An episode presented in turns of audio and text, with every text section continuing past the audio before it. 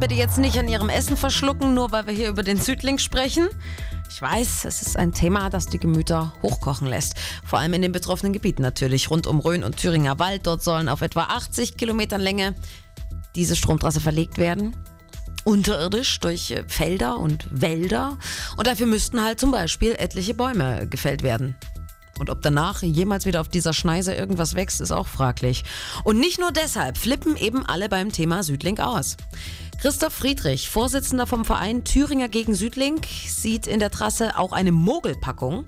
Denn statt nur Windstrom könnte ja auch Atom- und Kohlestrom über die Erdkabel fließen. Mittlerweile hat Herr Altmaier klargestellt in Schmalkalden, es ist eine Trasse für den europäischen Stromhandel und damit keine grüne Trasse mehr, sondern es wird genauso auch der schmutzige Strom aus Frankreichs AKWs oder aus den Kohlekraftwerken mit eingespeist und transportiert.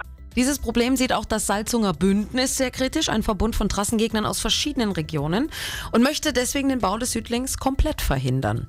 Der Initiator des Bündnisses, ist auch gleichzeitig Landrat des Wartburgkreises, Reinhard Krebs, will so lange es geht gegen diese Trasse kämpfen. Und es ist wie so oft, dass Bürgerprotest, der massiv wird, natürlich sich mit der Hoffnung verbindet, dass wir das gesamte Vorhaben stoppen können. Ob uns das gelingt, ist offen, aber wenn ich gleich klein beigebe, dann habe ich sowieso verloren. Seit Montag liegen in den Landratsämtern in Mühlhausen, Eisenach und Bad Salzungen die Planungsunterlagen aus für den Südling in Thüringen.